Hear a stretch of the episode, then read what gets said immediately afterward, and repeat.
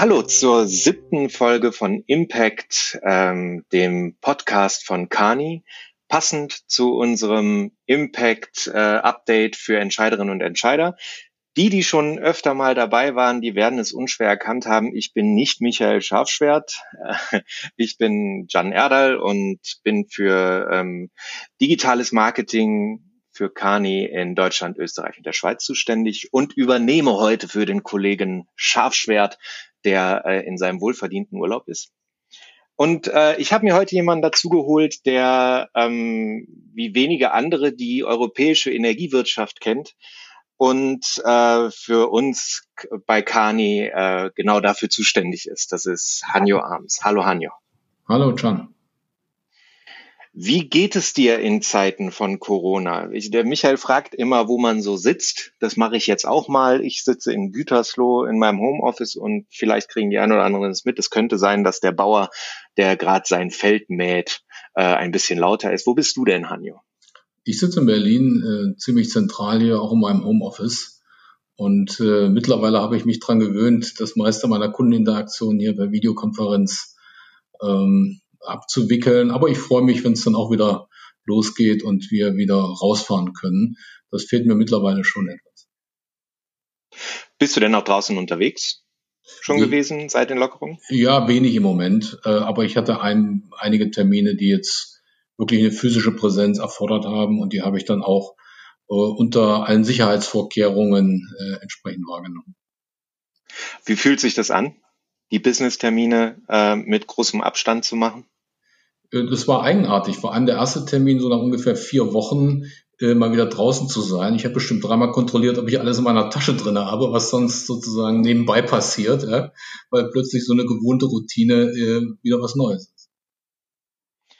Jetzt ähm, trifft diese Krise ja uns alle persönlich und auch wenn wir unterwegs sind, wenn wir reisen oder es halt nicht sind zurzeit. Ähm, wenn wir jetzt nicht so viel unterwegs sind, dann sind wir alle zu Hause und wir brauchen ja alle weiterhin Strom und Energie.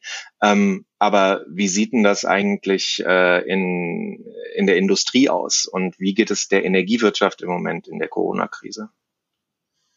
Naja, äh, zunächst mal muss man, glaube ich, sagen, dass die Energiewirtschaft ähm, extrem systemrelevant ist. Das wird einem in so einer Krise bewusst wenn plötzlich äh, bei einem Verteilnetzbetreiber oder beim Übertragungsnetzbetreiber die Leitwarte nicht mehr besetzt wäre oder nicht mehr besetzt sein könnte, weil einfach zu viele Leute krank sind, dann hätten wir äh, erhebliche Probleme hier in der Versorgung.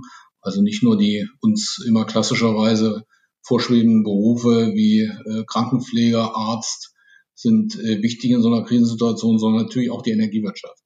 Insofern könnte man denken, der Energiewirtschaft geht's grundsätzlich gut. Die hat äh, sehr gute äh, Vorkehrungen getroffen für solche Fälle. Das hat alles sehr gut funktioniert. Mir ist jetzt kein äh, größerer Ausfall äh, bekannt geworden, der Corona bedingt ist. Ähm, allerdings spürt die Energiewirtschaft auch mittlerweile die Krise. Längst nicht so wie äh, die Automobilwirtschaft, die äh, Fabriken ja reihenweise stillgelegt hat oder der Handel, wo die Läden gar nicht mehr geöffnet waren und da der Umsatz von äh, 100 auf 0 Prozent zurückgegangen ist. Aber äh, die Energiewirtschaft spürt schon, dass zwar Strom in den Haushalten weiter verbraucht wird, aber die Industrieunternehmen, die ein großer Stromabnehmer auch sind, äh, schon deutlich weniger verbrauchen. Und da, das ist natürlich nicht nur bei Strom relevant, sondern auch bei äh, Gas.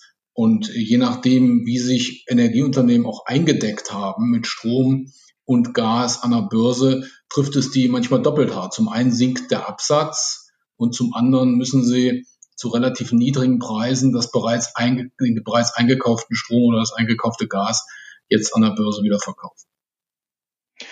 Ähm, jetzt jetzt gibt es natürlich einige äh, Industrieunternehmen, die davon mehr und andere äh, weniger betroffen sind, beziehungsweise auch äh, Unternehmen, die mehr oder auch weniger verbrauchen. Ich denke zum Beispiel an Aluhütten oder ähnliches. Ähm, wie, die haben ja auch teilweise schon Konzepte, wie sie selber mit ihrer Energie umgehen und teilweise auch schon Konzepte, ähm, wie sie in Zukunft mit Energie umgehen wollen. Manchmal habe ich das Gefühl, die sind äh, weiter als die Politik wenn ich da zum Beispiel äh, einige Konzepte aus äh, der Aluminiumbranche sehe, die tatsächlich auch, äh, und da kommen wir jetzt mal zum Thema, ähm, über Power to Gas nachdenken. Ähm, äh, machen, werden das viele machen, wenn es jetzt endlich eine Wasserstoffstrategie der Bundesregierung gibt?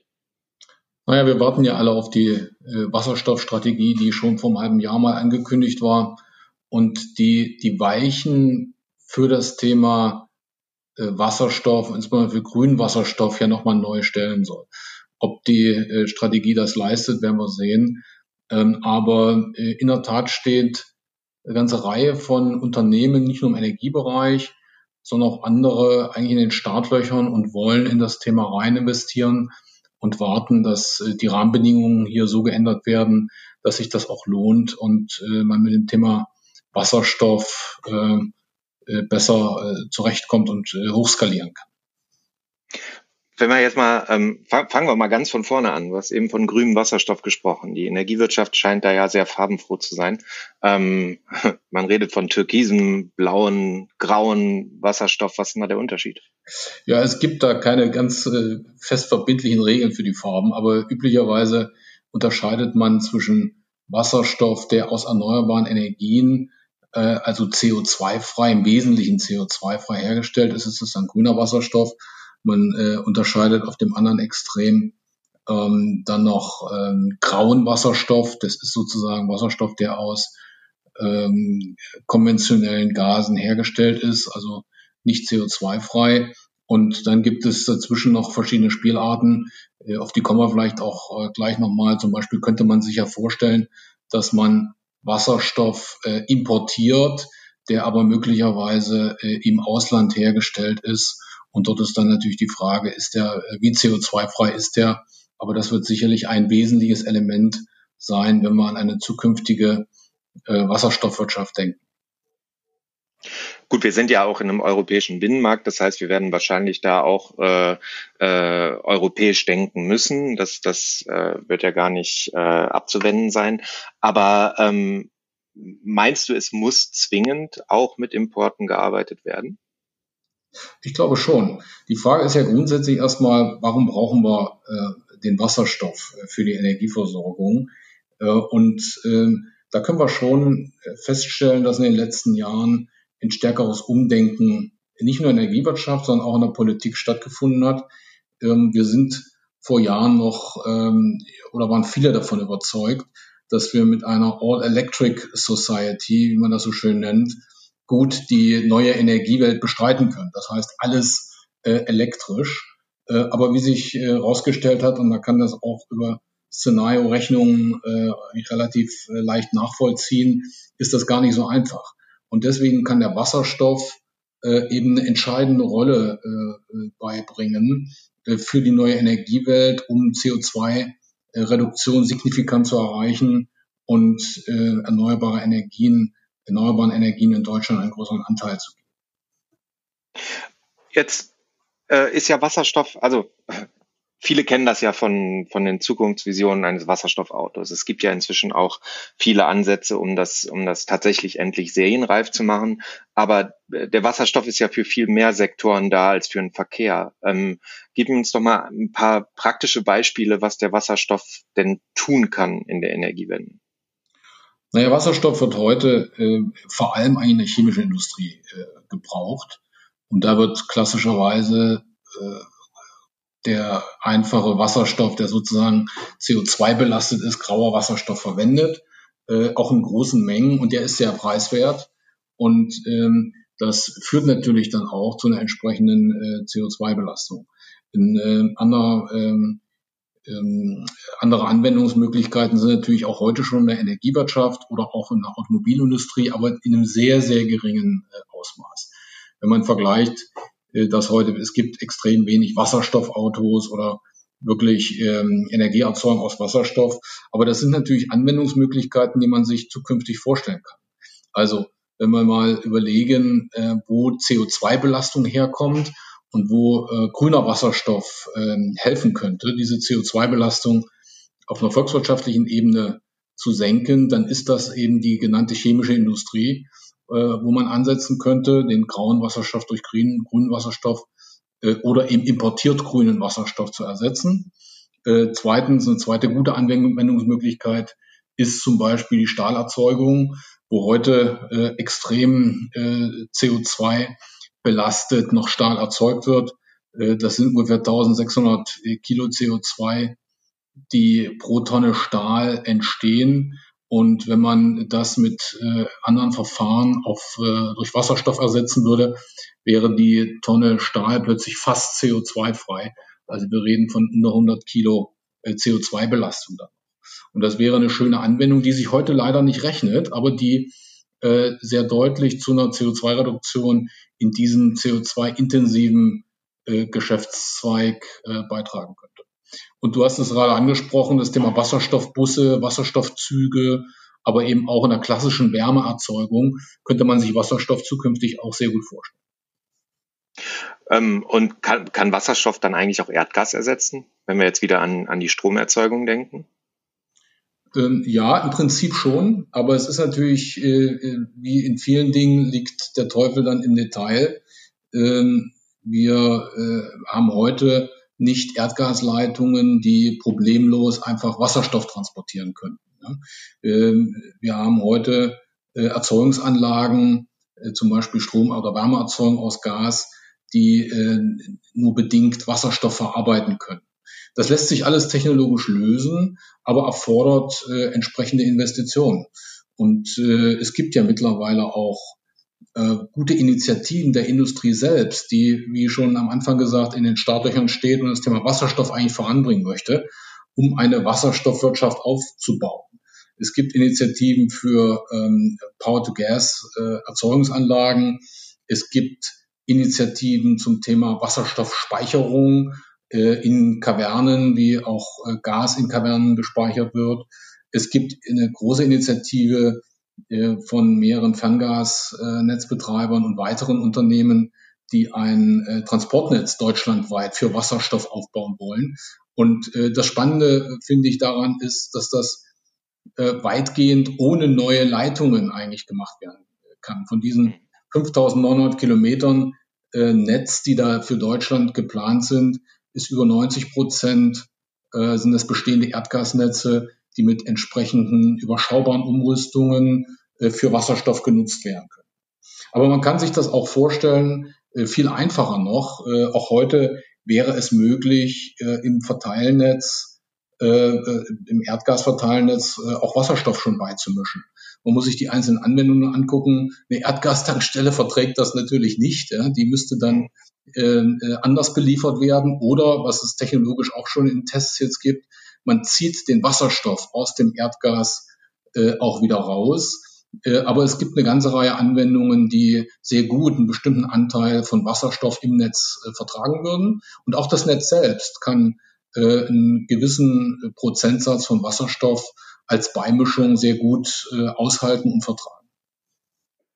Okay, jetzt äh, sind das natürlich alles Anwendungsfälle, also wo du ja sagst, okay, wir brauchen eine Investition ins Netz und ähm, wir müssen gucken, dass, dass äh, das Netz und die Infrastruktur den Wasserstoff überhaupt äh, verarbeiten können. Ähm, was wären denn noch so Forderungen, die eigentlich jetzt in dieser Wasserstoffstrategie, wenn sie denn, äh, wenn sie denn kommt und das hält, was es verspricht, äh, drin sein müsste?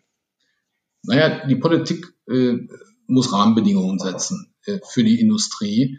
Und ähm, eine entscheidende Rahmenbedingung ist, äh, wenn man das Thema Wasserstoff nach vorne bringen möchte, äh, aus unserer Sicht zum Beispiel die äh, EEG-Belastung abzuschaffen. Es ist ja völlig anachronistisch, wenn heute Wasserstoff aus ähm, äh, erneuerbaren Energien hergestellt wird, dann wird da zusätzlich eine EEG-Umlage fällig. Das ist einfach äh, sozusagen gesetzlich so aber wir belasten sozusagen den Wasserstoff mit einer EEG-Umlage und das macht einen erheblichen Teil der Wasserstoffkosten heute, also circa 40 Prozent von der Erzeugung von grünem Wasserstoff, Wasserstoff aus. Und das kann man natürlich ändern. Ja. Eine andere Möglichkeit wäre, dass man ähm, Wasserstofferzeugungsanlagen oder Umwandlungsanlagen äh, auch ähm, erlaubt, in den Netznutzungsentgelten die die Verteilnetzbetreiber, aber auch die Übertragungsnetzbetreiber äh, haben, äh, dort mit geltend machen kann. Das ist heute noch nicht klar äh, geregelt, so dass Investitionen dann viel besser auch ähm, äh, einen Return haben und für die, für die Unternehmen, für die Energieunternehmen besser berechenbar sind, wie die Rückflüsse sind zu solchen Investitionen. Hm. Hm. Und äh, du hast gesagt, aber es gibt, es gibt schon Geschäftsmodelle, die quasi wirtschaftlich funktionieren. Wie machen die das denn dann, wenn, wenn jetzt zum Beispiel äh, da noch eine EEG-Umlage drauf gezahlt werden muss? Also ehrlich gesagt gibt es das bisher kaum. Es gibt eine ganze Reihe von ähm, Pilotanlagen, sowohl im Erzeugungsbereich als auch was Beimischung angeht, als auch was, was den Transport angeht. Ähm, äh, aber alle diese Anlagen sind heute nicht in sich wirtschaftlich. Die sind wirtschaftlich, weil sie entweder bestimmte Sondersituationen haben. Es gibt bestimmte Fälle in der Energieerzeugung ähm, und Verteilung, wo äh, die EEG-Belastung zum Beispiel wegfällt. Ja? Äh, das sogenannte Eigenstromprivileg. Äh, wenn, wenn man so eine Sondersituation dann auch für eine Wasserstoffanlage schaffen kann, dann äh, rechnet sich die schon deutlich besser. Ähm, insofern äh, sind die politischen Rahmenbedingungen schon nochmal sehr entscheidend, um Wasserstoff wirtschaftlich zu machen. Vielleicht auch nicht 100 Prozent ausreichend. Wir werden sicherlich auch technologisch noch äh, einen, äh, einen Sprung nach vorne machen müssen. Äh, es gibt zum Beispiel heute keine Erfahrung mit wirklichen Großanlagen, Power to Gas. Also wenn ich sage Großanlage, dann von, von über 100 MW. Äh, und äh, da muss man sehen, wie die funktionieren und äh, mit welchen Kosten die dann auch produzieren. Also es gibt global keine Großanlage. Ich meine, wir reden jetzt viel über Deutschland und so weiter, aber es gibt jetzt auch global keinen Champion, wo man sagt, okay, die haben das jetzt schon mal vorgelebt. Bei mir ist keiner bekannt, äh, wo man das einfach mal so abkupfern könnte. Ähm, wir wissen, dass andere Länder auch äh, mit dem Thema Wasserstoff äh, experimentieren und da in das Thema auch investiert haben. Zum Beispiel in Japan passiert da einiges wobei die das sehr stark im Automobilbereich sehen, äh, zum Teil auch als potenzielle Energieversorgung. Die wollen sich den Wasserstoff aber auch nicht selbst erzeugen, sondern wollen den im Prinzip über äh, Tankschiffe äh, importieren. Es passiert eine ganze Menge in China. Da wird auch äh, viel Geld im Moment in das Thema reingesteckt. Aber wir haben nirgendwo ein, eine funktionierende Wasserstoffwirtschaft, von der man einfach äh, abgucken und lernen kann. Das heißt, Deutschland könnte da äh, Vorreiter werden, wieder, was Erneuerbare angeht und dann auch zum äh, der Weg hin zu 100 Prozent erneuerbar.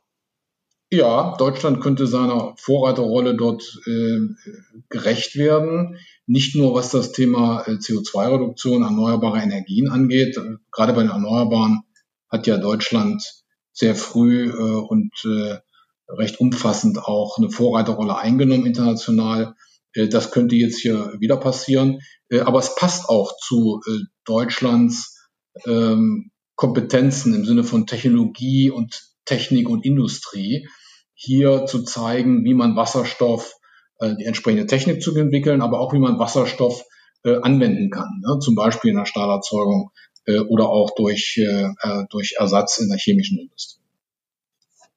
Und ähm, äh, bei der ganzen Corona-Problematik, ich meine, wir, wir werden ja als Staat wahrscheinlich äh, viel investieren müssen nach dieser Krise, um äh, alles wieder anzukurbeln. Hältst du das für ein gutes Programm, um, äh, um die Wirtschaft wieder anzukurbeln und das vielleicht auch als äh, Investition zu sehen des Staates? Naja, es ist immer leicht, äh, nach Staatshilfe im Sinne von Investitionen äh, zu rufen. Ähm, ähm, da bin ich äh, etwas äh, vorsichtiger. Ich glaube schon, dass äh, die Industrie hier eine Vorreiterrolle spielen sollte. Ähm, aber äh, bei dem Thema Rahmenbedingungen kann äh, und muss die Bundesrepublik natürlich handeln und das erwarten wir jetzt auch mit der Wasserstoffstrategie. Ich glaube aber schon auch, wenn wir schon über Förderungen reden, dass man durch gezielte Förderprogramme das Thema Wasserstoff besser äh, voranbringen und äh, wenn wir jetzt durch Corona sowieso größere äh, Mengen an Geld äh, verwenden, um die Industrie, manchmal geht es ja gar nicht um Ankurbeln, sondern einfach nur um, am Leben, um sie am Leben zu erhalten, äh, dann kann man natürlich diese, diese Gelder äh, auch gezielt einsetzen. Wenn ich äh, gerade höre, dass jetzt äh, Deutschland und Frankreich äh, über 500 Milliarden äh, Investitionen und Investitionshilfen hier reden, dann sind das gigantische Summen, die natürlich auch äh, dazu benutzt werden können, nicht einfach nur den Status quo wiederherzustellen von vor Corona-Zeiten, sondern das Geld zielgerichtet dort zu investieren, wo wir auch ähm, eine positive Wirkung schaffen, die nicht nur Arbeitsplätze sind, sondern eben auch der Umbau der Industrie in, in, in eine stärkere CO2-Freiheit. Äh, Und äh, ich das glaube auch, dass man insgesamt, äh, John, lass mich das vielleicht noch sagen, ja, klar. Ja, klar. dass man sich einfach auch ähm, sozusagen nochmal wieder zurückversetzen muss, wie das, wie, wie früher gelaufen ist. Ja, wenn du dir überlegst, wenn du Anfang des 20. Jahrhunderts äh, einer der wenigen Privilegierten warst, die ein Auto besessen haben, dann hast du dein Benzin äh, in der Apotheke gekauft, weil es kein Tankstellennetz gab. Ja? Und äh, irgendwann hat halt einer angefangen und ein Tankstellennetz aufgebaut, weil er gesehen hat, dass das Thema Automobil äh, eine spannende Geschichte ist. Ja? Und äh, ähnlich, äh, sagen wir, ähnlichen Mut brauchen wir hier vielleicht auch, äh, wenn wir sagen, wir wollen Wasserstoffbusse, weil eine elektrische Batterie in einem, in einem Fernbus oder in einem LKW wahrscheinlich äh, anderthalb bis zwei oder noch mehr Tonnen wiegen würde. Äh, wir wollen das mit Wasserstoff betreiben, dann brauchen wir ein entsprechendes Wasserstoffnetz. Und ähm, das äh, lässt sich alles aufbauen, äh, entweder mit Industrieinitiativen, aber eben auch mit äh, der ein oder anderen staatlichen Investitionshilfe. Ähm, jetzt haben wir auch viel über Rahmenbedingungen gesprochen ne? und wir, wir beide könnten wahrscheinlich äh, herzhaft darüber diskutieren, ähm, wie viel Prozent der Fläche man braucht, um äh, 100 Prozent erneuerbare Deutschland zu kriegen und dadurch den meisten Wasserstoff hier herzustellen. Ähm, das würde aber jetzt zu weit führen. Wir werden ja sehr wahrscheinlich auch Wasserstoff importieren müssen. Ähm, bist du dafür, dass man das nur unter bestimmten Bedingungen hin äh, machen kann, also dass man bestimmte Bedingungen an die Importe stellt? Oder ähm, würdest du da erstmal freien Lauf lassen? Also äh, zunächst mal ja, wir werden äh, Wasserstoffimporte brauchen. Äh, es ist aus meiner Sicht nicht realistisch äh, und auch viel zu teuer, nicht nur vom Flächenbedarf her, sondern auch von den, von den äh, Kosten äh, zu sagen, wir müssen unseren grünen Wasserstoff komplett äh, durch erneuerbare Energien in Deutschland selbst herstellen. Ähm, ich glaube aber, dass, äh, und lass mich den Punkt, bevor ich zu deiner Frage nochmal sagen, wir müssen schon äh, eine Vorreiterrolle einnehmen und das Henne-Ei-Problem zu lösen. Ja?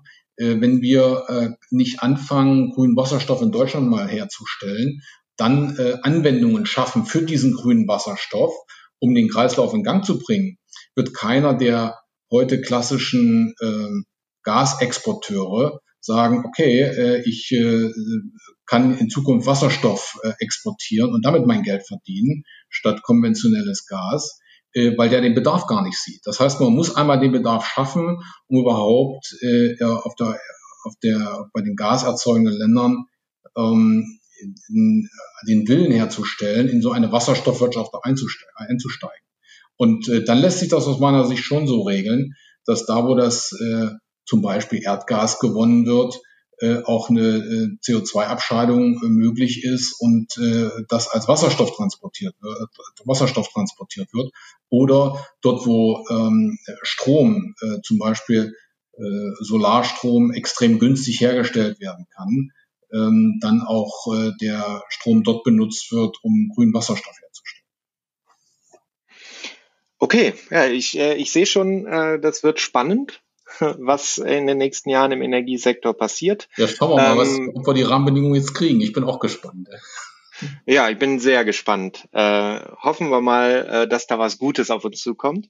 Ähm, jetzt sind ja die Lockerungen langsam auch zu spüren. Äh, was machst du als erstes, wenn du wieder ähm, äh, frei dich bewegen kannst und äh, vielleicht auch mal ins Restaurant gehen kannst? Worauf freust du dich am meisten? Ja, Restaurant, Restaurant ist schon eine ziemlich gute Idee, glaube ich. äh, mit Freunden ein Bier trinken gehen im, im, im, Biergarten hier in Berlin ist eine weitere gute Idee. Aber ähm, entspannt mit der Familie äh, in einem Urlaubshotel übernachten zu können, äh, ohne irgendwie Ansteckungsgefahr zu haben, äh, ist auch eine gute Idee. Also du merkst schon, mir fallen eine ganze Menge Sachen ein, die ich, die ich dann wandern gehe, wenn es äh, wieder möglich ist. Dann danke ich dir vielmals und ich hoffe für uns alle, dass das ähm, relativ zeitnah wieder möglich ist, diese Freiheiten zu genießen. Vielen Dank, dass du mit mir hier äh, diesen Podcast aufgenommen hast und ich wünsche dir und allen, die dabei sind, äh, ein schönes Wochenende. Danke, Can, dir auch. Alles Gute. Bis dann. Mach's gut, Anjo. Tschüss. Tschüss.